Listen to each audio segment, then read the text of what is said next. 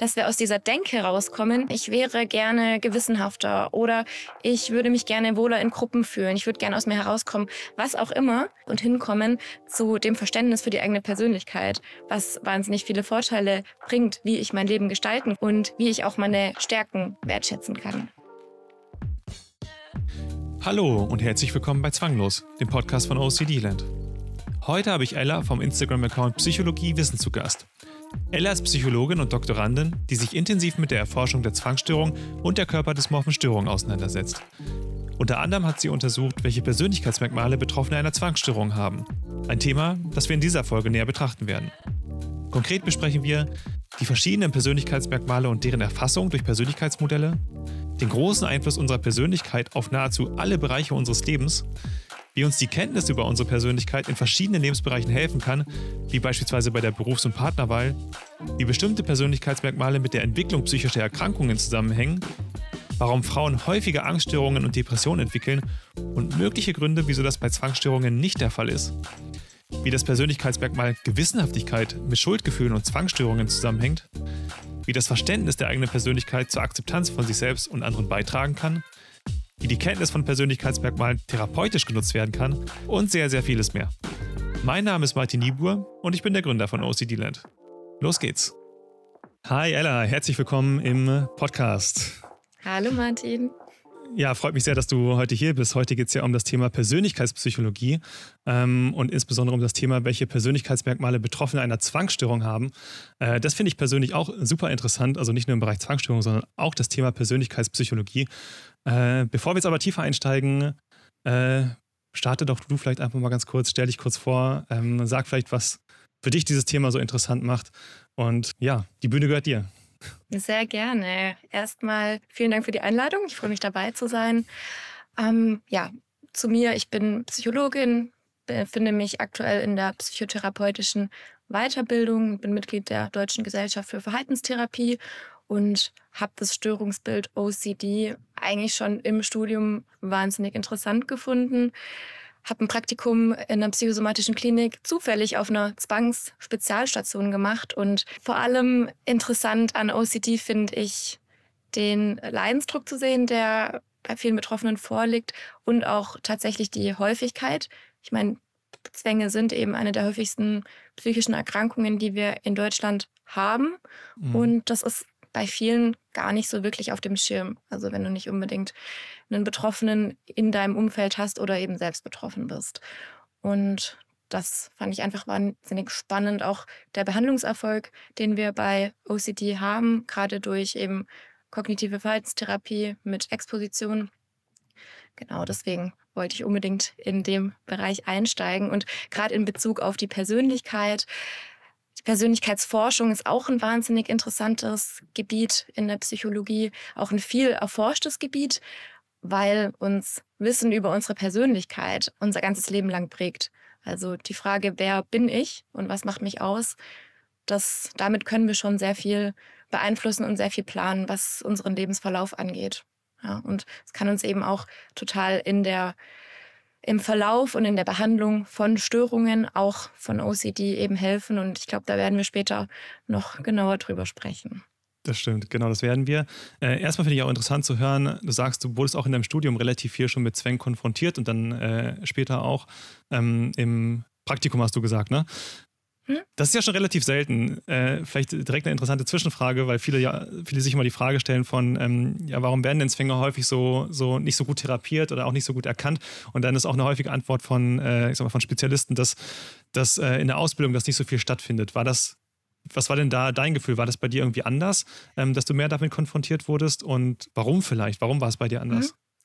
Ich sag mal so, eigentlich war es ein zufälliges Glück heute im Nachhinein. Also mhm. ich hatte mich in einer psychosomatischen Klinik beworben und da wirst du als Praktikantin oder als Praktikant eben eine Station zugeteilt. Und ich war auf einer Zwangsstation und da habe ich das Störungsbild eben praktisch kennengelernt. Klar, die theoretische Grundlage war weitestgehend da vom Studium, aber du hast da schon recht. Also andere Störungsbilder werden deutlich mehr behandelt im Grundstudium. Mhm. Aber bei mir hat sich eben das Inter persönliche Interesse einfach entwickelt und deswegen, ich war auch im Laufe des Studiums insgesamt, ich glaube, sechs Monate auf Zwangsstationen, also habe mich da total eben äh, reingelesen dann auch, also privat und versucht, meine Praktika auch genau in dem Bereich zu machen. Okay, interessant. Und jetzt machst du was genau? Genau, ich bin aktuell Doktorandin an der Universität Konstanz am Lehrstuhl für klinische Psychologie und habe mich eben nachdem mein Interesse für Zwänge sich entwickelt hat, entschieden, auch in dem Bereich zu promovieren. Meine Forschung, die beziehen sich schwerpunktmäßig auf das Störungsbild der körperdysmorphen Störung. Hier insbesondere auf die aufrechterhaltenen Faktoren. Die körperdysmorphe Störung ist eine Störungsgruppe, die recht eng mit OCD verwandt ist, kann man sagen. Also im DSM-5 beispielsweise wird die körperdysmorphe Störung auch den Zwangsspektrumsstörungen zugeordnet. Ja, äh, liest man ja auch häufig von Spezialisten, die sagen, es ist eigentlich, äh, eigentlich eine, eine, Unterform der Zwangsstörung. Ähm, manche sagen, es ist vielleicht gar nicht so gut, dass es irgendwie separat klassifiziert ist, weil ich meine, äh, wir hatten ganz kurz vor dem Gespräch jetzt eben gerade auch schon mal gequatscht. Da mhm. hast du gesagt, ähm, genau wie sich manche Leute vielleicht über Kontamination Gedanken machen, machen sich andere wiederum um äh, ihr Aussehen oder gewisse Körperteile Gedanken, ob ja. die vielleicht irgendwie richtig aussehen. Äh, und da werden wahrscheinlich die meisten Zuhörer schon so den, die Verbindung ganz grob ganz grob verstehen. Genau, jetzt wollte ich auch mal sagen, du bist ja vor allem eigentlich bekannt durch deinen Instagram-Account, psychologie.wissen. Genau, ich bin die Gründerin von Psychologie Wissen und auf meinem Instagram-Kanal, ich befasse mich mit ja, Themen rund um Psychologie und Psychotherapie, kann man eigentlich sagen. Also es geht um verschiedenste Störungsbilder, psychologische Modelle, Methoden, um spannende Experimente zwischendrin. Ich stelle aktuelle Studien vor, also aktuelle Erkenntnisse aus der Welt der Psychologie. Ganz viele Themen auch im Bereich der Mental Health und viele weitere interessante Bereiche. Also schaut gerne vorbei. Der Instagram-Name ist psychologie.wissen. Ich freue mich. Werde ich auch unten verlinken in der Folgenbeschreibung. Wunderbar. Okay, super. Dann ähm, steigen wir jetzt ein in Richtung Persönlichkeit. Und da ähm, vielleicht, ich glaube, da müssen wir so ein bisschen Grundlagenwissen mal gerade mal schaffen. Erstmal. Äh, und zwar, es gibt ja die verschiedenen Persönlichkeitsmodelle. Äh, und ich glaube, was viele Leute kennen, ist zum Beispiel dieses 16 Personalities, Myers-Briggs. Mhm. Ähm, das ist so relativ bekannt. Aber das, was also ich kenne mich ganz grob damit aus, aber vielleicht nicht so tief wie du. Äh, was ich häufig gehört habe, ist, dass eigentlich das Big Five, worüber wir heute vor allem sprechen, dass das ein bisschen besser wissenschaftlich validiert ist und vielleicht auch ein bisschen, ich sag mal, mm, granularer ist. Also was mich zum Beispiel mhm. bei, Myers-Briggs immer so ein bisschen gestört hat, wenn man da so einen Test gemacht hat, ja, du bist entweder introvertiert oder extrovertiert. So, mhm. und äh, meistens ist man ja irgendwo auf einem Spektrum. Man ist ja nicht so komplett introvertiert oder extrovertiert, sondern also vielleicht ist man das auch, aber wahrscheinlich ist man eher irgendwo auf einem Spektrum. Und genau, das äh, fand ich da mal ein bisschen schwierig. Aber lass uns da vielleicht mal einsteigen, die Big Five. Was sind eigentlich die Big Five? Also die Big Five, die sind sehr anerkannt. Das ist ein international anerkanntes Persönlichkeitsmodell. Vor allem auch, weil es eben faktorenanalytisch aufgebaut ist. Also das bedeutet, dass ganz viele verschiedene Variablen, die zu unserer Persönlichkeit führen, versucht wurden, möglichst aussagekräftig in übergeordnete Faktoren zusammenzufassen. Und so sind eben diese fünf Persönlichkeitsmerkmale entstanden, die die Struktur der menschlichen Persönlichkeit eben beschreiben sollen. Das sind einerseits Extraversion, Gewissenhaftigkeit, Neurotizismus, Offenheit und Verträglichkeit.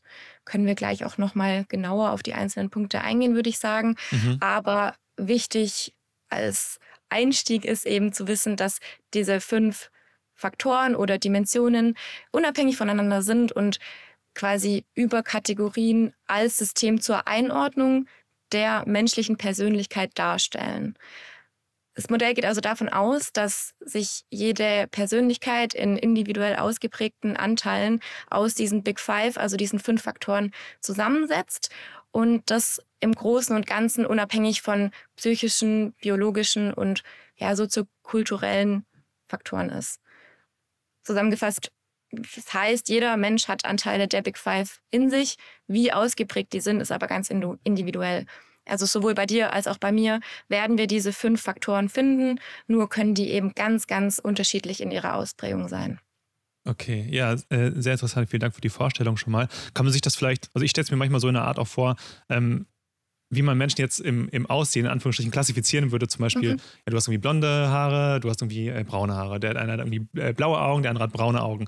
Ähm, Was ich hier ganz wichtig zu erwähnen finde, ist, dass die menschliche Persönlichkeit natürlich komplexer ist als diese fünf Faktoren. Ja, mhm. also diese fünf Faktoren sind Überkategorien und die können in ganz viele unterschiedliche Facetten und Merkmale nochmal unterkategorisiert werden.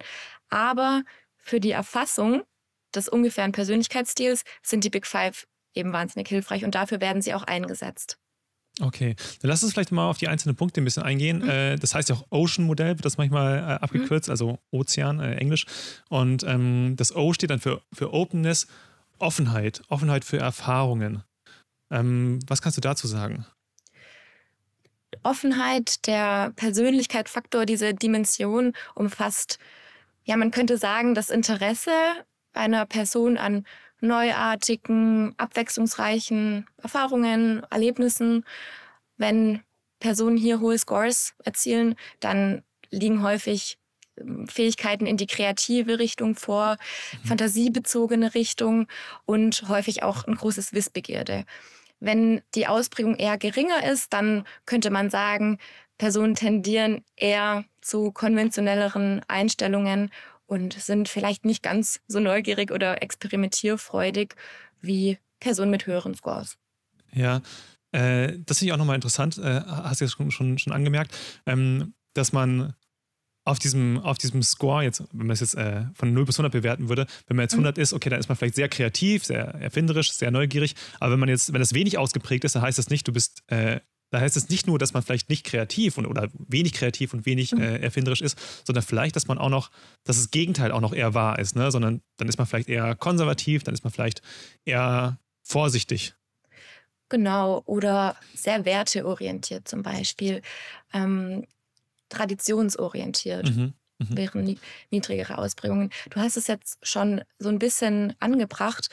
Es ist ganz, ganz wichtig, dass es hier kein gut oder schlecht gibt. Also mhm. höhere Werte oder niedrigere Werte sind nicht gut oder schlecht, sondern einfach anders. Da müssen wir die Bewertung rausnehmen.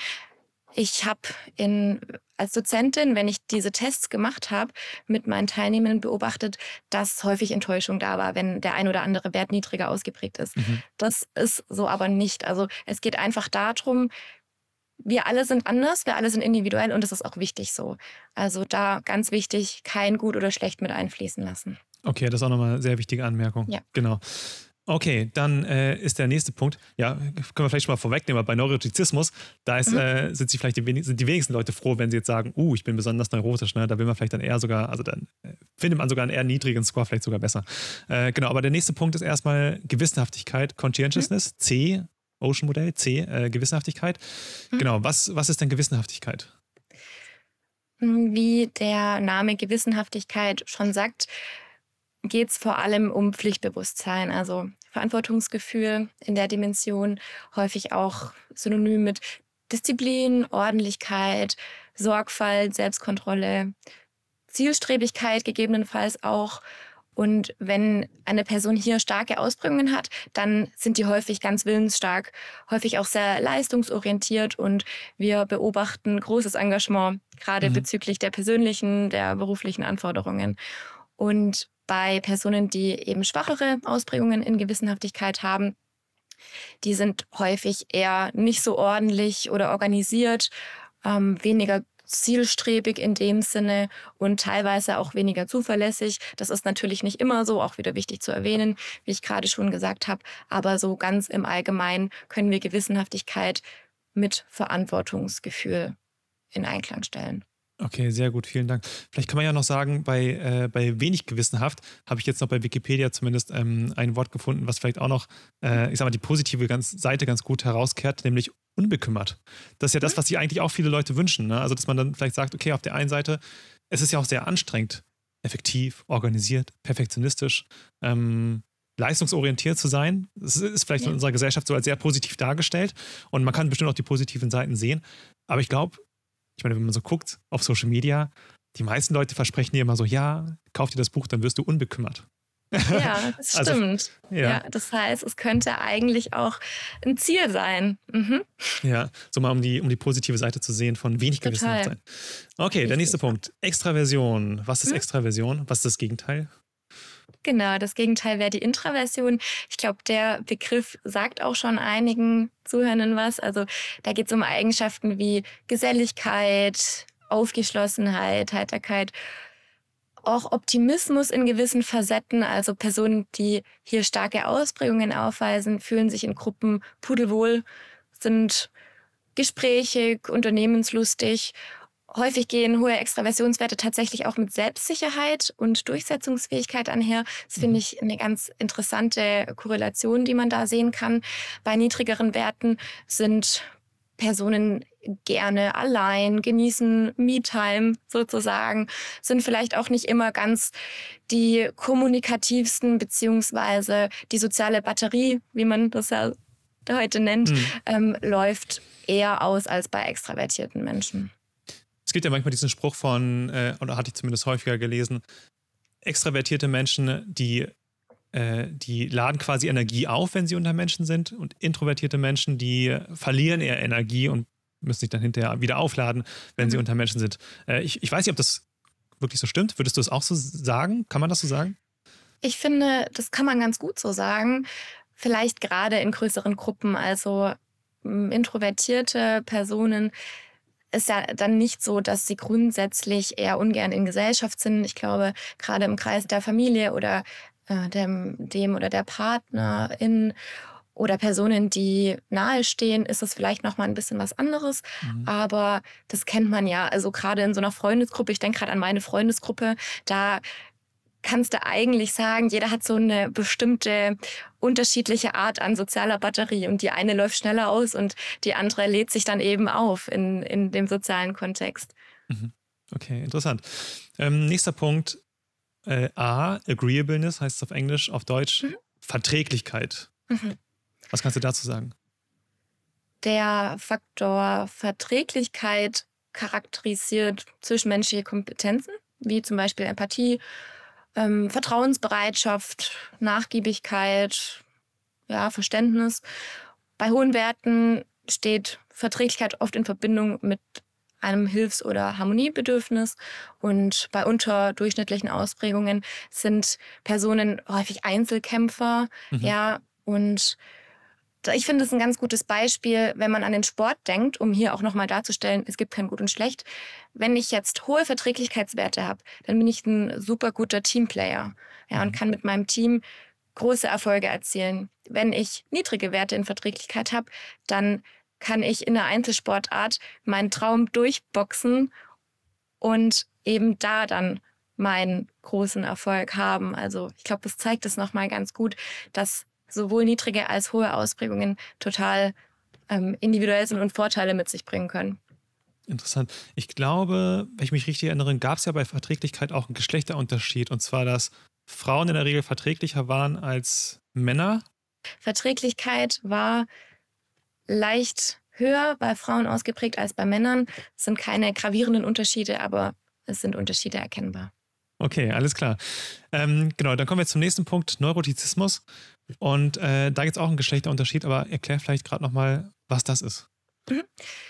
Neurotizismus, da können sich viele häufig nichts drunter vorstellen, weil das Wort eher weniger im alltäglichen Sprachgebrauch auftritt. Ich finde emotionale Labilität ein ganz gutes Synonym dafür, um eben zu erklären, was Neurotizismus bedeutet. Also gerade wenn die Dimension ausgeprägt ist, dann geht sie mit negativen Gefühlszuständen, innerer Unruhe, emotionaler Empfindlichkeit einher. Also ja, Menschen mit hohen Ausprägungen tendieren eher zu emotionalen Stressreaktionen als Personen eben mit niedrigeren Ausprägungen. Mhm. Was wir da auch häufig sehen, ist ein eher dysfunktionalerer Umgang mit den eigenen Bedürfnissen, mit Stresssituationen und auch mit Problem- und Konfliktsituationen.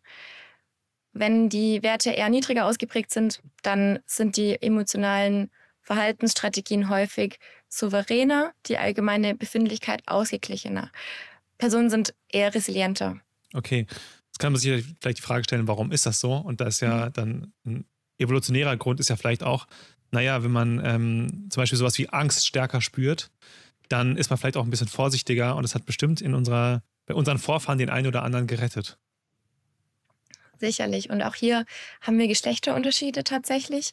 Bei Neurotizismus sind Frauen, haben Frauen durchschnittlich höhere Werte. Mhm. Ähm, hier sind die Differenzen zwischen den Geschlechtern auch höher als bei Verträglichkeit beispielsweise. Mhm. Also das fällt dann schon auf und das ist ganz interessant, weil sich das über alle Altersgruppen streckt. Also das Instrument, mit dem die Big Five ganz häufig erhoben werden, das ist der Neo-FFI. Und dort gibt es quasi eine Normstichprobe. Also zur Validierung wurde eine bevölkerungsrepräsentative Stichprobe erhoben und es wurde eben geschaut, bei welchem Geschlecht und in welcher Alterskategorie ist der, sind die persönlichen Werte wie ausgeprägt und das eben für alle fünf Dimensionen.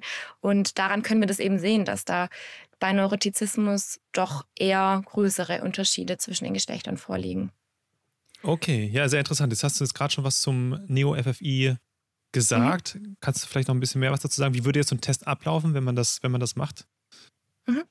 Genau, es gibt verschiedene ähm, Persönlichkeitsinventare, auch für die Big Five, aber vor allem wird eben gern der Neo-FFI angewandt, weil er auch ganz vielfach validiert ist. Und das ist ein multidimensionales Persönlichkeitsinventar, bei dem eben die Big Five anhand von, ich glaube, es sind 60 Items erhoben werden. Und es ist dann eben so, da steht zum Beispiel, ich habe gerne viele Leute um mich herum und der Bearbeitende kann dann eben auswählen zwischen starke Zustimmung und starke Ablehnung in einer fünffach abgestuften Skala, wie sehr diese Aussage quasi auf die eigene Persönlichkeit zutrifft. Heißt, wenn ich jetzt bei dem Beispiel bleibe, Aussage, ich habe gerne viele Leute um mich herum und ich da total zustimme, dann nehme ich vielleicht die vier oder die fünf, also Zustimmung oder starke Zustimmung. Mhm. Und so setzt sich dann am Ende das Persönlichkeitsprofil eben zusammen. Also da werden für jeden der fünf Persönlichkeitsfaktoren Fragen gestellt und es wird auch extra so gestellt, dass nicht unbedingt ganz auffällig ist, welche Frage welchen Persönlichkeitsfaktor abdeckt und es gibt auch so ein paar Testfragen, die eben garantieren sollen, dass das Verfahren hm, richtig wahrheitsgemäß beantwortet wird. Ja, wie ist das denn? Ähm, es gibt ja auch im Internet verschiedene Tests die man machen kann. Also es gibt zum Beispiel den Myers-Briggs. Ähm, gibt es ein Äquivalent auch für die Big Five, die man zuverlässig machen kann? Mm, was ich sagen kann, ist, es gibt im Internet recht viele Persönlichkeitstests. Die sind natürlich nicht so statistisch sauber, nicht so valide wie jetzt der NeoFFI beispielsweise, anhand dessen wir in der Klinik die Big Five erheben können. Es kann aber durchaus sinnvoll sein, sich mal auf die Recherche nach einem Persönlichkeitstest zu begeben, um quasi so einen ersten Eindruck zu bekommen. Also gerade der 16 Personality Test, der kann da ganz interessant sein, um ja, so eine erste, ein erstes Profil, eine erste Einsicht in die Persönlichkeitsstruktur zu liefern. Ja, interessant. Ich habe einen Test gemacht auf äh, understandmyself.com, das ist auf Englisch und ähm, das, äh, das gehört zu dem Jordan Peterson, das ist eine sehr kontroverse Figur. Ich will jetzt auch, äh, das, das Fass kann ich aufmachen, ähm, äh, aber der ist auch ein sehr äh, bekannter Persönlichkeitsforscher und die haben diesen Test online gestellt und soweit ich weiß, ist der auch, also hat er eine gute Datengrundlage. Ich glaube, die haben irgendwie 10.000 äh, andere Profile, ähm, gegen die abgeglichen wird. Und dann wird man halt bei jedem dieser Faktoren auf einer Skala zwischen 0 und 100 platziert. Und, äh, und es gibt noch die Möglichkeit, ich will jetzt gar keine große Werbung dafür machen, aber ich fand das super cool, es gibt äh, die Möglichkeit auch mit seinem Partner zusammen einen Partnerschaftstest zu machen. Und dann kriegt man hinterher eine, eine ganz ausführliche Auswertung dazu, ähm, auch wo vielleicht potenzielle Streitpunkte sein können und worauf man vielleicht in der Partnerschaft Rücksicht, äh, Rücksicht nehmen kann, ähm, um so ja, Streitpunkten vorzubeugen oder wo man vielleicht auch viele Gemeinsamkeiten hat, was dann vielleicht eher gut ist für die mhm. Partnerschaft mhm. und für einen selbst. Also ich fand es cool zum einen, weil es ein Spektrum war auf jedem Faktor zwischen 0 und 100 und auf der anderen Seite diese Partnerschaftsgeschichte äh, ja. und ich glaube, pro Person kostet es 10 Dollar. Also ist jetzt okay. nicht mega mhm. teuer. Mhm. Ja. Ja, auch ohne Werbung zu machen, aber beispielsweise Stefanie Stahl, die hat auch so einen Persönlichkeitstest, den man, ich glaube, wenn man ihr Buch hat, machen kann oder eben ansonsten auch umsonst den 16 Personality Test. ja, das sind eben auch Möglichkeiten, um da einzusteigen. Wie gesagt, das sollte man sich jetzt nicht komplett dann drauf fixieren. Da fehlt teilweise auch die, die ja, Validität oder die Grundlage. Ähm, wer Lust hat, so einen Test mal zu machen, da interessiert dran ist, sollte aber trotzdem auch, gerade wenn er im Internet schaut, darauf achten, dass es vielleicht jetzt nicht unbedingt von irgendwie einer Zeitschrift oder sowas ein Test ist, sondern da nochmal nachgoogeln. Ist es ein Test, der zumindest so ein bisschen eine Validität aufweist?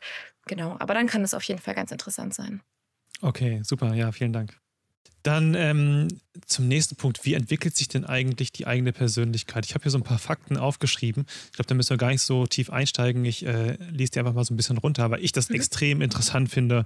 Ähm, und zwar ist es so, 50 Prozent der eigenen Persönlichkeit wird vererbt. So ganz grob. Also jeder einzelne Faktor, so um die 50 Prozent. Ich habe da was gelesen, zwischen irgendwie 45 und 55 Prozent. Aber so im Großen und Ganzen 50 Prozent. Und neue Zwillingsstudien gehen sogar davon aus, dass es zwei Drittel dass zwei Drittel der Persönlichkeit vererbt ist. Das ist ja extrem viel. Und ich finde, ähm, ich finde, äh, was ich vor allem interessant finde, ist, dass sich niemand so richtig darüber bewusst ist. Man, äh, ich weiß, man vergleicht sich vielleicht relativ viel mit anderen, sage ich mal.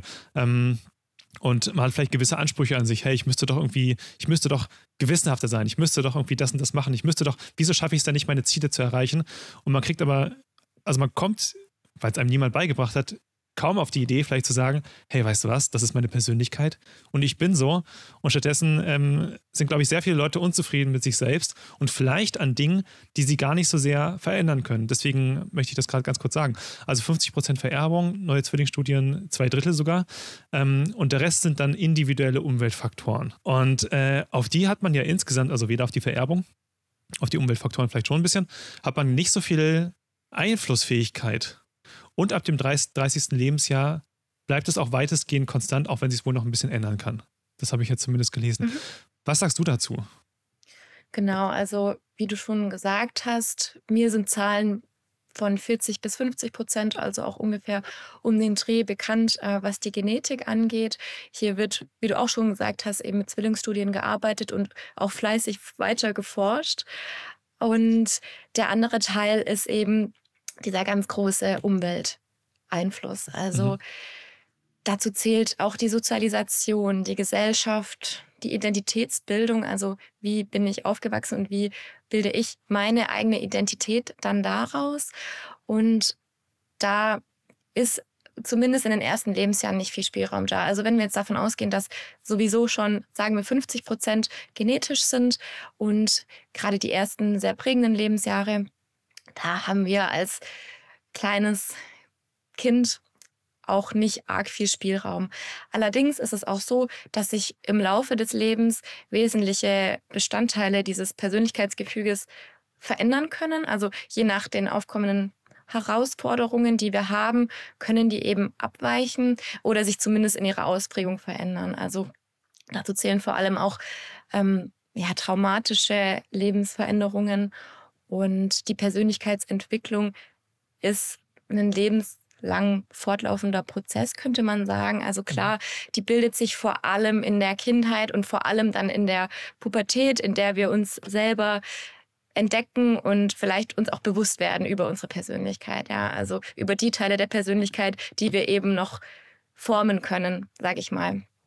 Aber grundsätzlich würde ich sagen, vieles können wir nicht beeinflussen.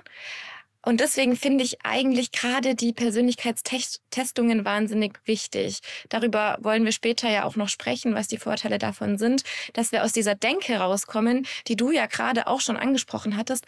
Ach Mann, ich wäre gerne gewissenhafter oder ich würde mich gerne wohler in Gruppen fühlen, ich würde gerne aus mir herauskommen, was auch immer und wegkommen von dieser Denke, ich wäre gern anders und hinkommen zu dem Verständnis für die eigene Persönlichkeit, was wahnsinnig viele Vorteile bringt, wie ich mein Leben gestalten kann und wie ich auch meine Stärken wertschätzen kann. Also das als wichtiger Appell raus aus, ich möchte anders sein und hin zu, okay, das ist mein Charakter und wie kann ich damit umgehen?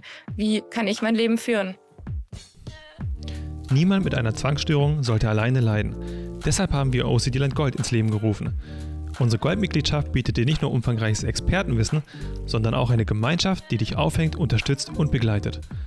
Hast du das Gefühl, als würde dir ein entscheidendes Puzzleteil fehlen, um deine Zwangsstörung zu überwinden, dann könnte OCD Land Gold genau das Richtige für dich sein. In unserer umfangreichen Artikelreihe zum zwanghaften Grübeln lernst du, wie du dem ständigen Teufelskreis des Grübels entkommst.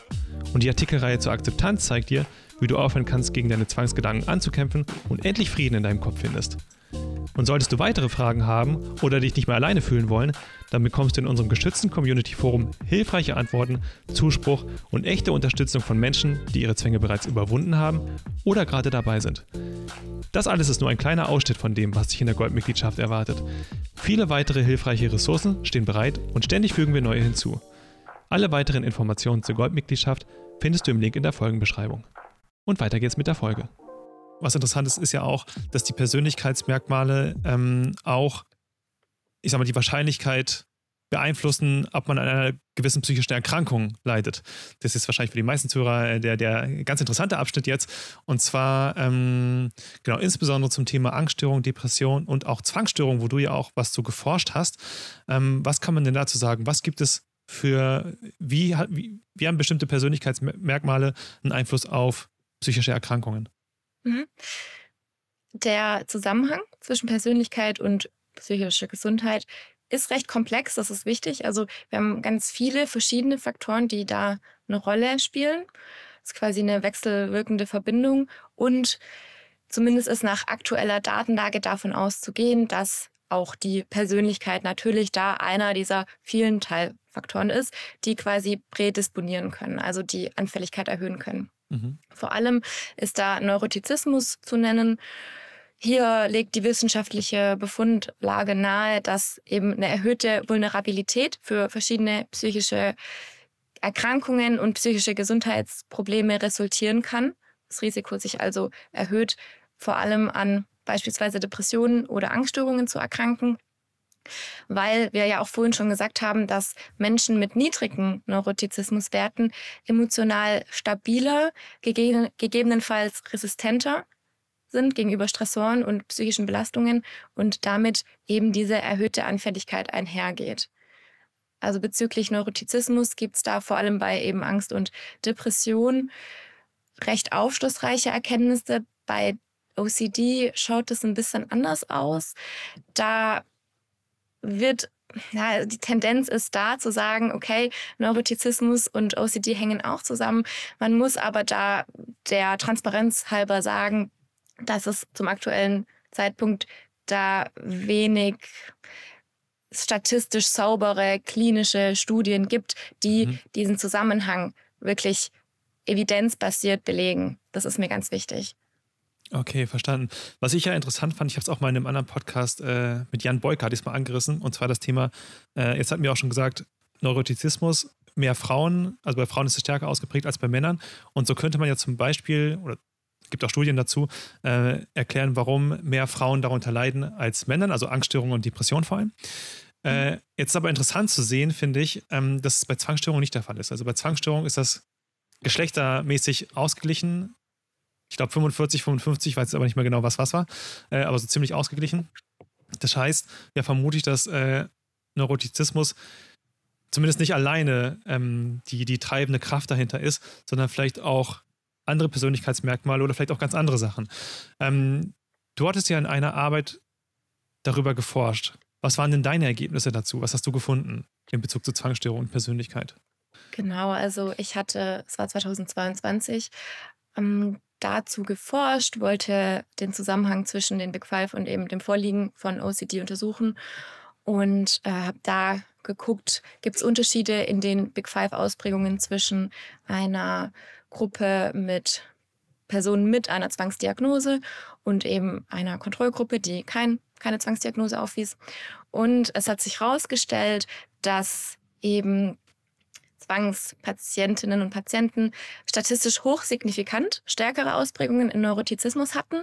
Also das hat die Studienlage insofern gedeckt, dass hier es gibt einige statistisch eher wenige, weniger evidente Studien. Auch Mainz war natürlich mit einer Kontrollgruppe von 48 und einer Versuchsgruppe von 49 Personen, ähm, nicht unbedingt bevölkerungsrepräsentativ, aber eben insofern aussagekräftig, dass es Raum für zukünftige Forschungen bietet. Also das heißt, da hat sich, haben sich meine Ergebnisse gedeckt mhm. mit dem Stand, den wir eben haben. Was auch aus der Studie hervorging, war, dass Extraversion statistisch hochsignifikant schwächer ausgeprägt war in der OCD-Gruppe und, was ich besonders interessant fand, eben Gewissenhaftigkeit auch statistisch signifikant stärker aufgetreten ist. Genau, die, die, die Frage ist ja, also die ich auch interessant ist, warum sind denn Menschen sehr gewissenhaft, also und andere Leute nicht. Was, was treibt sie denn genau an? Und wenn man da jetzt vielleicht mal sich überlegt und dahinter kommt, dahinter guckt, dann war so mein Gedanke, und ist auch das, was ich glaube ich auch mal häufiger gelesen hatte, dass das Thema Schuld dahinter kommt. Wenn man jetzt, äh, ich glaube, für jemanden, mit, der sehr gewissenhaft ist, ist es schwieriger, einfach zu sagen, ich bleibe mal einen Tag im Bett liegen und ich mache nichts. Das fühlt sich falsch an, das fühlt sich, man fühlt sich vielleicht irgendwie schuldig, man fühlt sich irgendwie nicht so ganz richtig. Ähm, und äh, es gibt dann quasi so diesen inneren Antreiber, den man vielleicht mit der Emotion Schuld äh, äh, beschreiben könnte, der ihn antreibt dazu, etwas zu tun. Und äh, das heißt, genau, Schuld wäre dann der, der Antreiber, der dazu führt. Und das finde ich ja interessant, weil wir auch ganz häufig beobachten, dass Zwangsstörungen ähm, viel mit Schuld zu tun haben, auch viel mit Scham zu tun haben, auch mit Angst zu tun haben. Aber man hat ja auch äh, Zwangsstörungen irgendwann mal aus den Angststörungen rausgenommen. Und wenn ich mich richtig erinnere, dann war das eins der Argumente, dass man gesagt hat, ja, es können auch andere Emotionen damit reinspielen, zum Beispiel eben Schuld und Scham und so ein Unverständlichkeitsgefühl. Und äh, deswegen war meine Überlegung dahingehend zu sagen, okay, das ist ja interessant. Das Thema Gewissenhaftigkeit, das scheint ja doch sehr stark inhaltlich damit zusammenzuhängen, wie Betroffene von Zwangsstörungen ihre eigenen Emotionen wahrnehmen und welche Emotionen dann eine Rolle spielen. Mhm. Das waren so meine Überlegungen dazu. Kannst du das bestätigen? Ja. Oder hast du was dazu ja, gefunden? Ich, ich finde, die Verbindung zu ziehen liegt tatsächlich recht nahe. Also gerade wenn wir uns Gewissenhaftigkeit als Faktor anschauen, ich hatte ja vorhin schon gesagt, es ist, hängt ganz, ganz viel mit Verantwortungsgefühl zusammen, mit dem Gefühl von Verpflichtung und was ist denn dann Schuld oder auch Scham, was quasi als Emotion aufkommt? Naja, das ist das Gefühl, ich habe diesen Anspruch an mich, der Gewissenhaftigkeit, aber habe ihn beispielsweise nicht erfüllt. Also ich mhm bin vielleicht auch gerade bezüglich Emotionsregulation, finde ich, ist da auch ein wichtiges Stichwort, dass ich ähm, dysfunktionale Emotionen dann eben auf mich beziehe und die aufgrund dieses Gewissenhaftigkeitsfaktors eher als Schuld oder Scham darstelle. Also da finde ich die Connection liegt super nahe, finde ich ein sehr spannendes Forschungsgebiet auch tatsächlich. Also ich hoffe, da passiert ein bisschen was. Mhm. Ja. Ja, sehr interessant. Ich, ich fallen auch gerade direkt noch ein paar Zitate ein. Und zwar, ich glaube, äh, der Burkhard Schupker-Schön, der hat auch mal im Podcast gesagt, äh, gewissermaßen kann man die Zwangsstörung als eine Schuldstörung erachten, im Vergleich so mhm. zum Beispiel zu einer generalisierten Angststörung, die jetzt, ich sag mal, so vom, die funktional relativ ähnlich ist, auch wie eine Zwangsstörung. Ähm, aber die Zwangsstörung hat häufig auf der Emotion Schuld basiert. Ähm, das ist eine, was mir einfällt. Und der Willi Ecker, der hat im Buch, in seinem Buch, glaube ich, auch geschrieben, dass Betroffene von einer Zwangsstörung ein ganz zartes Gewissen haben. Und jetzt hat man sogar hier die, die äh, Ähnlichkeit bei den Worten. Gewissenhaftigkeit, mhm. zartes Gewissen. Gewissen, womit hängt das an, häufig auch zusammen mit Schuld und Scham. Ähm, Absolut. Und das finde ich interessant. Und dann zu sagen, okay, das Thema Gewissenhaftigkeit, da gibt es eben keinen Geschlechterunterschied zwischen Männern und Frauen. Und deswegen liegt mhm. dann zumindest die Hypothese nahe, wir können es nicht beweisen, dass es so ist, äh, aber liegt zumindest die Hypothese nahe, okay, das erklärt zumindest, warum das irgendwie doch eher unter den, also warum die Zwangsstörung unter den Geschlechtern gleich vertreten ist, im Vergleich zu Angststörung und Depression. Ja, da hast du recht. Also es liegt nahe und auch wenn wir nochmal Angst und Depression anschauen, hier ist Gewissenhaftigkeit eben nicht durchschnittlich, nicht stärker ausgeprägt. Und mhm. Ja, dann stellt sich natürlich die Frage, was unterscheidet denn da? Ich meine, klar, dass Neurotizismus als Vulnerabilitätsfaktor bei vielen psychischen Erkrankungen vorliegt, das wissen wir. Das hat mich jetzt in der Studie auch wenig überrascht, dass da die ähm, Ausprägungen einfach durchschnittlich höher waren als in der Kontrollgruppe, klar. Aber bezüglich der Gewissenhaftigkeit, das war dann doch doch eine Überraschung insofern, dass es eben da wenig zu gibt. Also ich hatte auch vorher Recherche betrieben, wie schaut es denn aus mit Gewissenhaftigkeit und OCD? Und ich habe vorhin ja schon gesagt, also da gibt es wirklich ganz wenig Evidenzen zu. Mhm. Ich habe die ein oder andere Studie mit niedrigerem Evidenzlevel gefunden. Bei den einen gab es da höhere Werte, bei anderen Gruppen war das nicht ganz so der Fall. Bei meiner Gruppe war es dann jetzt eben so, dass wir gesehen haben, okay, deutlich, deutliche Unterschiede liegen vor. Also ja, wie eben schon erwähnt, ich finde, das bietet ganz, ganz viel Raum für Forschung und auch große Möglichkeiten, was eben dann daraus resultieren könnte. Ne? Genau, was heißt es denn in der Therapie? Also jetzt vielleicht ganz allgemein, wie kann man sich denn Persönlichkeitsmerkmale jetzt auch in der Therapie, sagen wir als Therapeutin oder als Therapeut äh, zunutze machen und insbesondere auch bei, bei Zwangsstörungen? Mhm. Ich finde, dass grundsätzlich es empfehlenswert ist, das Persönlichkeitsprofil von Patientinnen und Patienten zu erheben, einfach weil uns das Aufschluss bietet über ja, die grundlegenden Wesensmerkmale und so auch hilfreich sein kann für die Einordnung einer Störung und auch die Beobachtung vom Verlauf der Störung und von zukünftig auftretenden Symptomen. Also damit können wir ganz, ganz viel beeinflussen. Und wenn wir jetzt gerade auf OCD schauen und auf die Neurotizismuswerte, die ja grundsätzlich erhöht sind, da wir haben ja schon gesagt, Neurotizismus geht häufig ja mit Unsicherheit, Stimmungsschwankungen und einer schlechteren Befindlichkeit einher. Und mit dem Wissen, dass bei OCD Neurotizismus stärker ausgeprägt ist, können wir diese neurotische Tendenz einbeziehen und versuchen auf psychische Einbrüche frühzeitig zu reagieren, also zu achten, einzuordnen und auch schnell entsprechend darauf zu reagieren. Also sowohl die Behandelnden als auch die Angehörigen. Hilft es vielleicht auch, ähm, äh, ich sag mal, für die Akzeptanz einfach, dass man, weil viele Betroffene jetzt von Angststörungen und Zwangsstörungen haben so ein bisschen das, das äh, Ziel von, ah, ich will eigentlich gar nicht mehr diese unangenehmen Emotionen spüren. Ich will es eigentlich komplett, wenn ich mich jetzt in Therapie begebe, dann möchte ich daran arbeiten, das alles wegzuhaben. Ähm, Höre ich zumindest häufig. Und äh, da gibt es häufig das Zitat von, ja, das sind die Therapieziele eines Toten. Ein Toter spürt nämlich gar nichts mehr. So, und das ist natürlich das unrealistisch. und das ist natürlich unrealistisch. Und wenn man dann vielleicht noch das mit einfließen lässt und sagt, okay, aber weißt du was, bei dir ist sogar noch so, da können wir jetzt auch gar nicht viel dran ändern. Du bist halt ein bisschen neurotischer als der Rest der Menschheit und du bist vielleicht noch mhm. ein bisschen gewissenhafter. Das heißt, du hast eine größere Tendenz, Angst und Schuld und unangenehme Gefühle äh, zu spüren. Dann sollten wir vielleicht so ein bisschen, ähm, ich sag mal, an realistischeren Therapiezielen arbeiten und vielleicht eher gucken, wie kann man gut damit umgehen, statt einem Ziel hinterherzulaufen, das wegzumachen, was nicht erreicht werden kann. Würdest du es auch so sehen? Absolut, mhm. absolut. Da bin ich ganz bei dir. Da sind wir total beim achtsamkeitsbasierten Ansatz. Also nicht wegdrängen, sondern quasi an die Hand nehmen und gemeinsam das Leben gestalten. Also die, die Störung als solche zu akzeptieren und eben mit dem Umgang zu arbeiten. Das kann super hilfreich sein, vor allem auch zu kommunizieren.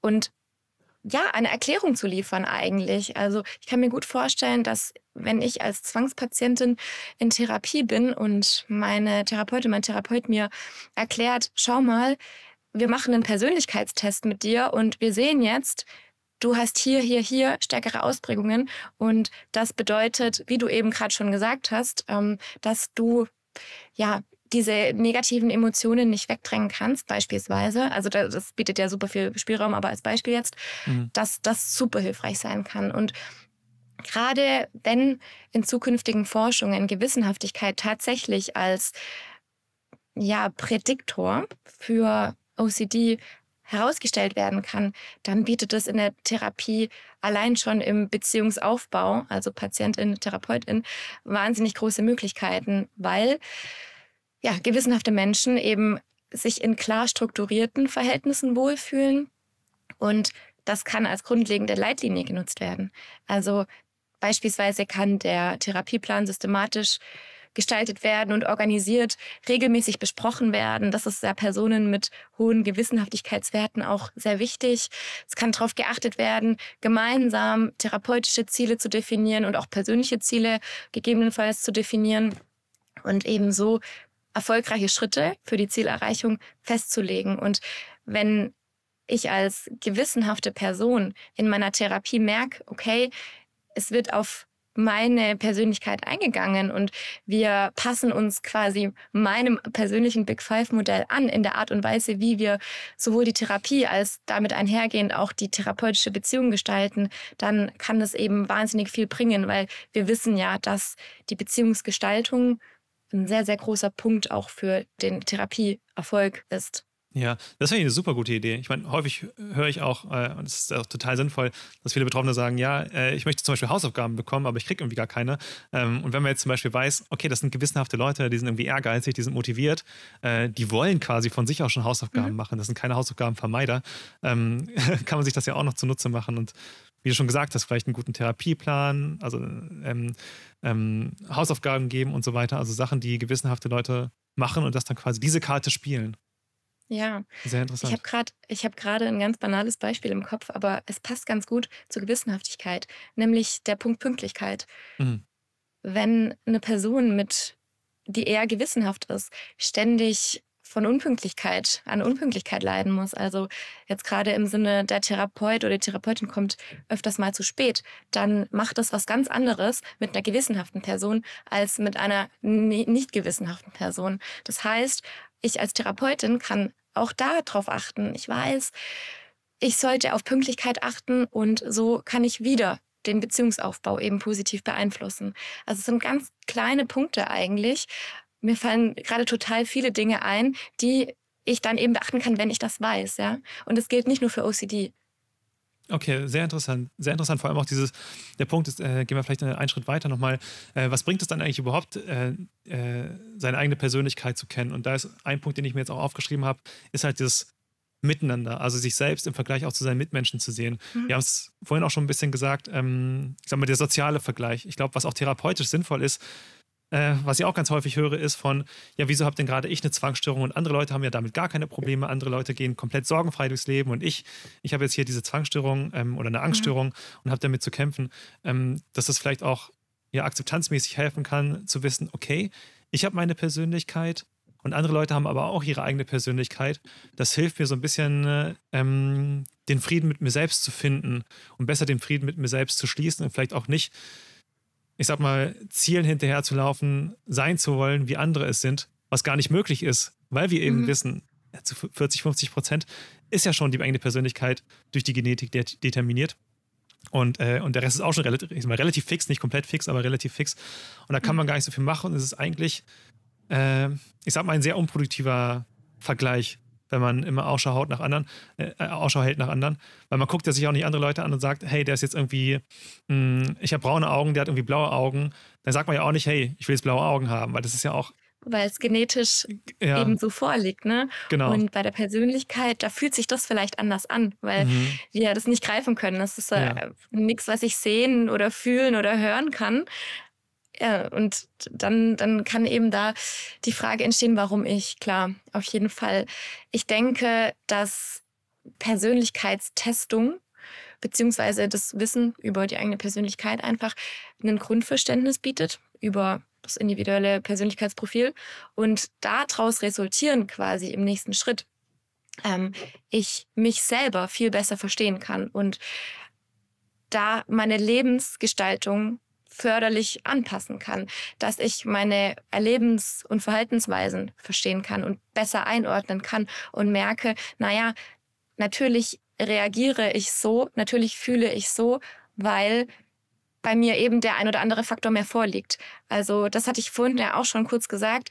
Wegkommen von ich möchte anders sein und hinkommen zu aha, ich verstehe meine Persönlichkeit. Ich, ich habe die Big Five an der Hand. Deswegen ist es ja so wunderbar für uns, wenn wir irgendwie Modelle haben, an denen wir so komplexe Konstrukte wie die Persönlichkeit zumindest ein bisschen einordnen können.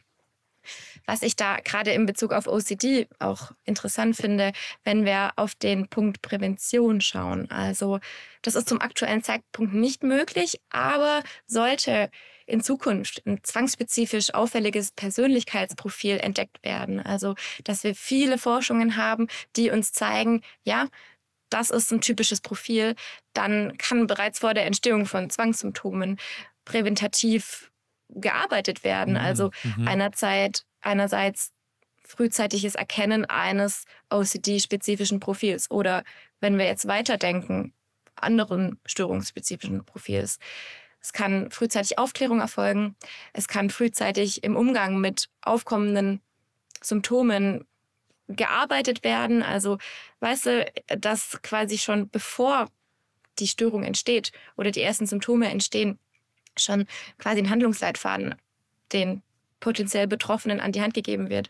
Und das würde dann im Endeffekt sowohl die Intensität, die Dauer, den Verlauf, eigentlich alles, was mit so einer psychischen Erkrankung einhergeht, positiv beeinflussen. Das ist jetzt natürlich sehr weit in die Zukunft mhm. gesponnen schon fast. Aber wir wissen, was in der Wissenschaft möglich ist.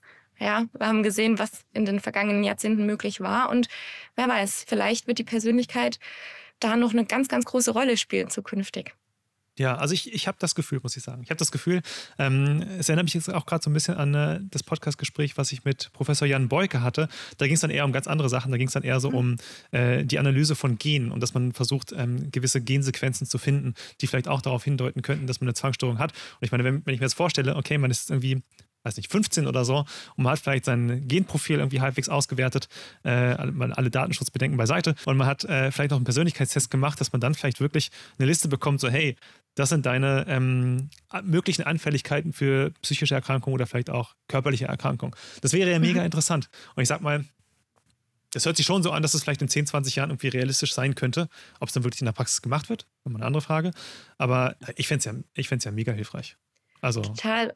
Und wenn du dir jetzt diese 15-jährige Person, die du gerade gesagt hast, vorstellst und sagen wir in der Schule grundsätzlich ein Persönlichkeitstest gemacht wird, jetzt gerade in Bezug auf Datenschutz, ich meine, im Endeffekt kann so ein Persönlichkeitsprofil auch selbst ausgewertet werden. Mhm. Also es gibt schon die Möglichkeit, dass viele Menschen Zugang zu Persönlichkeitsinventaren bekommen.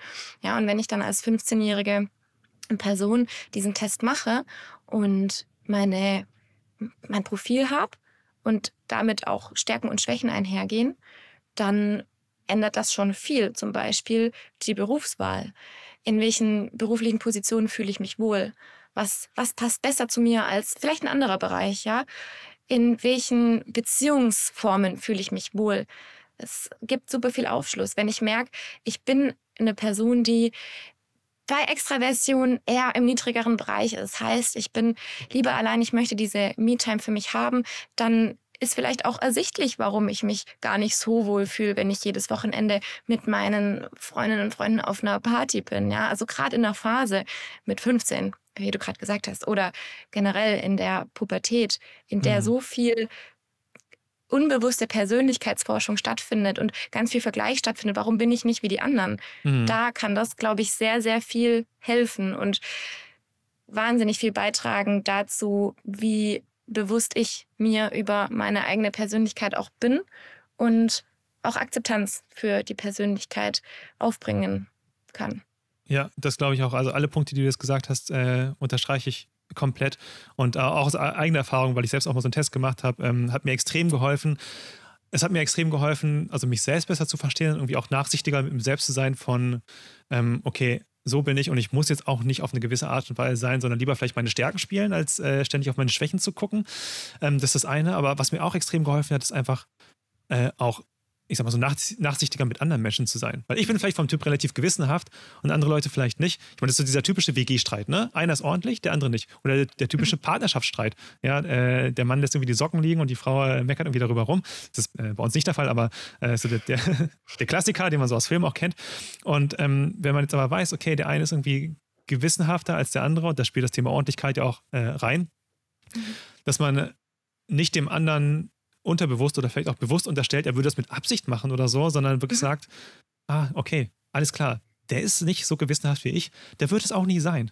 Ich muss mhm. gar nicht erst versuchen, ihn zu ändern, weil es wird sowieso nicht funktionieren. Diese Persönlichkeit ist relativ fix. Wir können vielleicht gucken, dass wir irgendwie einen guten Deal hinkriegen oder ähm, ne, dass wir ähm, ja, das Problem irgendwie halbwegs gut lösen.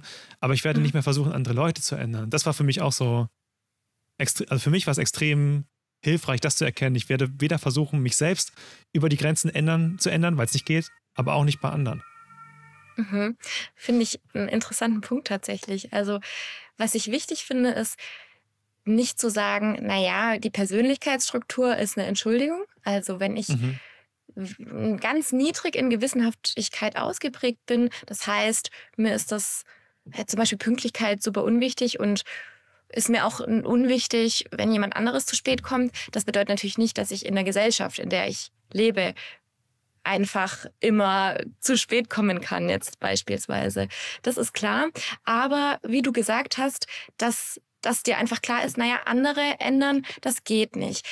Ich finde, es ist wichtig, da so ein Gleichgewicht zu schaffen. Also nicht die Persönlichkeit als Entschuldigung für schlechte Angewohnheiten beispielsweise oder unangemessene Verhaltensweisen zu nehmen, aber es ist ja auch was ganz anderes, ob ich mir dessen bewusst bin, dass ich nicht gewissenhaft bin, oder als ob ich einfach immer zu spät komme. Weil wenn ich weiß, ich bin nicht gewissenhaft, Unpünktlichkeit ist mir nicht, ist mir nichts Schlimmes, dann kann ich darauf achten und gerade in der Partnerschaft oder im Sozialkontext mir überlegen, naja, nun gut, jemand anderem ist es vielleicht wichtig, weißt du, also auch in die mhm. andere Richtung zu gehen.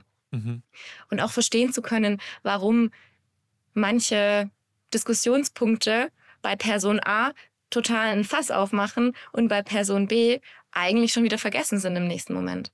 Total, total. Und vielleicht, äh, also absolute Zustimmung und ähm, genau, das heißt auch nicht, dass man jetzt die Verantwortung dafür irgendwie abgeben soll. Jetzt einfach, es ist ja auch nicht zu sagen, okay, ich bin jetzt irgendwie neurotisch und äh, deswegen arbeite ich an meiner Angsterkrankung nicht. Das ist ja mhm. damit auch nicht gemeint. Ähm, genau, ein gutes Beispiel, ja. genau, also man kann ja trotzdem was machen. Man kann ja auch trotzdem die Socken wegräumen, aber vielleicht, dass der ja. andere dann merkt, okay, ja, das fällt ihm vielleicht ein bisschen schwerer und ich bin ein bisschen nachsichtiger, aber vielleicht dann auch noch einen Schritt weiter geht und ähm, sich vielleicht äh, also auch bei der Partnerschaftswahl vielleicht ein bisschen guckt, wenn ich jetzt sage, zum Beispiel, ich bin super gewissenhaft und der andere wirklich gar nicht und das ist mir aber wichtig, ich will nur eine Person irgendwie heiraten oder äh, nur mit einer Person langfristig zusammenleben, die vielleicht auch irgendwie so gewisse äh, Standards hat, ob es jetzt Gewissenhaftigkeit, Extraversion, das kann jetzt zum Beispiel auch äh, der Fall sein, dass, dass wenn man jetzt sehr extravertiert ist und sehr viel mit Leuten machen möchte und dann hast du einen mhm. komplett introvertierten Partner, und der möchte das gar nicht, ne, dass man dann zumindest weiß, da gibt es Schwierigkeiten oder hey, das ist vielleicht auch nicht der beste Partner für dich. Und, ähm, und ich versuche den anderen jetzt gar nicht dahin zu verbiegen und zu ändern, sondern vielleicht eher zu sagen, das ist vielleicht nicht der Richtige. Ähm, ja. Auch wenn sich das jetzt vielleicht gerade hart anhört. Ja, das ist auf jeden Fall, was ich vorhin meinte, dass mit dem Wissen über die Persönlichkeit ganz viel Handlungsspielraum für die Lebensgestaltung mhm. entsteht. Mhm. Ja, ob privat oder beruflich oder in sonstigen Kontexten. Das gibt auf jeden Fall Aufschluss. Ja. Wir können nicht alles mit der Persönlichkeit begründen. Das möchte ich auch gar nicht. Ja. Wir haben jetzt viele Punkte angesprochen, die sicherlich in gewisser Weise mit der Persönlichkeit zusammenhängen. Aber wie bei allem im Leben, bei allem in unserer Psyche gibt es ganz viele sich wechselseitig beeinflussende Faktoren. Also wir können jetzt nicht sagen, die Persönlichkeit bedeutet das Verhalten. Auf gar keinen Fall. Aber trotzdem finde ich es super interessante Punkte, die wir besprochen haben. Mhm. Und bin mal gespannt, wie sich da der Forschungsstand fortentwickelt. Ja, bin ich auch sehr gespannt. Auch äh, vielen Dank auf die, äh, zu den Anmerkungen, die du, du, noch gemacht hast, jetzt am Ende zu, zu Berufswahl und so weiter. Das sind bestimmt nochmal so Themen, da könnte man auch nochmal komplett drauf eingehen. Äh, ein Punkt, den ich vielleicht noch, hatte ich mir aufgeschrieben, nochmal ganz kurz teasern wollte, ist auch das Thema so Wahlverhalten. Also welche Partei wählt man? Und ähm, da kann man ja zum Beispiel auch sagen, wenn, wenn man jetzt nicht offen ist, sondern eher konservativ ist. Aha, okay, das heißt, äh, auch so die Persönlichkeitsmerkmale können vielleicht oder haben einen gewissen Einfluss darauf, welche Partei man vielleicht wählt. Und ähm, da kann man vielleicht dann auch ein bisschen, bisschen äh, akzeptierender sein, vielleicht auch seinen Mitmenschen gegenüber, wenn man vielleicht deren, deren Wahlverhalten überhaupt gar nicht nachvollziehen kann, weil man vielleicht selbst ein anderes Persönlichkeitsprofil hat, dass, dass, dass der andere vielleicht nicht unbedingt ein böser Mensch ist oder ganz komische Ansichten hat, sondern vielleicht einfach von seiner Persönlichkeit auch ein bisschen anders ist als man selbst. Ähm, und wir Menschen leben ja am Ende auch davon, dass, dass wir mhm. verschieden sind und nicht alle gleich sind. Auf jeden Fall, du kannst die Persönlichkeit in jeden Lebensbereich mit, mit reinholen ins Boot. Also die wird immer eine Rolle spielen. Ob das, wie in deinem Beispiel jetzt, das Wahlverhalten ist, ob das jegliche politische Orientierungen sind, die Berufswahl, die Resilienz, die Beziehungsgestaltung, die Emotionsregulation. Ich könnte hier mit Dutzenden Begriffen um mhm. mich schmeißen. Du kannst die Persönlichkeit in jede Lebenslage mit einbeziehen. Und deswegen fände ich es eben gerade so wichtig, auch für die Gesellschaft und für die sich fortentwickelnde Gesellschaft, dass so viele Menschen wie möglich Zugang zu ihrem Persönlichkeitsprofil haben. Also sich einem Persönlichkeitsinventar unterziehen können und so dann ihre Struktur, ihre Verhaltensweisen, ihr emotionales Erleben besser einordnen können. Super, alles klar. Ja, das sind schöne Abschlussworte. Ähm, vielleicht auch noch eine Abschlussfrage. Willst du vielleicht am Ende noch, äh, hast du vielleicht noch irgendeine Botschaft an äh, Betroffene von Zwangsstörungen? Jetzt vielleicht auch, ich glaube, wir haben jetzt ganz viel auch schon gesagt zu Persönlichkeitsstrukturen, aber vielleicht hast du noch irgendwas, was du noch gerne loswerden möchtest oder hast du vielleicht noch irgendwas, auf was du hinweisen möchtest? Mm, was ich sagen kann, ist, sowohl an Betroffene von eben Zwangsstörungen als auch an Behandelnde, bezieht die Komponente Persönlichkeit mit ein. Macht Persönlichkeitstests, weil da, das kann wahnsinnig viel Aufschluss geben. Und wir wissen ja, dass umso früher und umso schneller angemessen behandelt werden kann, angemessen therapiert werden kann, der Behandlungserfolg auch ansteigt. Und wenn wir eben schon früh durch Persönlichkeitstestungen Anzeichen für gegebenenfalls die Entwicklung einer psychischen Erkrankung, OCD oder eine andere ähm, Erkrankung haben, dann können wir eben früher ansetzen und auch bedürfnisorientiert behandeln und so die besten Therapieerfolge erzielen, hoffentlich. Super. Ella, Vielen Dank, schöne Abschlussworte. Da bedanke ich mich wirklich ganz herzlich, dass du, dass du hier warst. Ich finde es ein äh, extrem interessantes Thema. Ich hoffe, dass da vielleicht noch viel zu geforscht wird in, in den nächsten Jahren, Jahrzehnten und man noch, noch mehr darüber weiß, äh, weil ich glaube, es, das Thema wird unterschätzt und es wird weniger stark thematisiert, ähm, als ich eigentlich denke, dass es notwendig wäre oder sinnvoll wäre. Ja, das hoffe ich auch. Ich bin zuversichtlich. Ich glaube, es liegt schon fast zu nah, als dass der Fokus darauf liegt. Also vielleicht. Man sieht den rosa Elefanten nicht im Raum vielleicht. ja, es ist ein bisschen zu einfach, um wahr zu sein, aber es ist sicherlich eine, eine wichtige Komponente. Ja, vielen Dank, dass wir da heute drüber sprechen konnten. Ich danke dir. Ciao. Tschüss. Vielen Dank, dass du in diese Folge reingehört hast. Wenn sie dir geholfen hat, würde ich mich sehr über eine 5-Sterne-Bewertung in deiner Podcast-App freuen. Damit unterstützt du andere Betroffene dabei, noch schneller auf die richtige Hilfe aufmerksam zu werden. Wenn du mehr über Zwangsstörungen erfahren möchtest, schau unbedingt auch auf unserer Website vorbei. Neben dem ganzen Wissen, das du dort findest, kann ich insbesondere den Austausch unter Betroffenen in unserem Community-Forum empfehlen. Dort kannst du auch alle Fragen zu dieser Folge oder ganz allgemein zum Podcast stellen. Bitte bedenke, dass weder unser Podcast noch eines unserer sonstigen Angebote ein Ersatz für eine psychotherapeutische oder ärztliche Behandlung ist. Falls du unter einer psychischen Erkrankung leidest, suche bitte einen Arzt oder Psychotherapeuten auf. Bis zur nächsten Folge.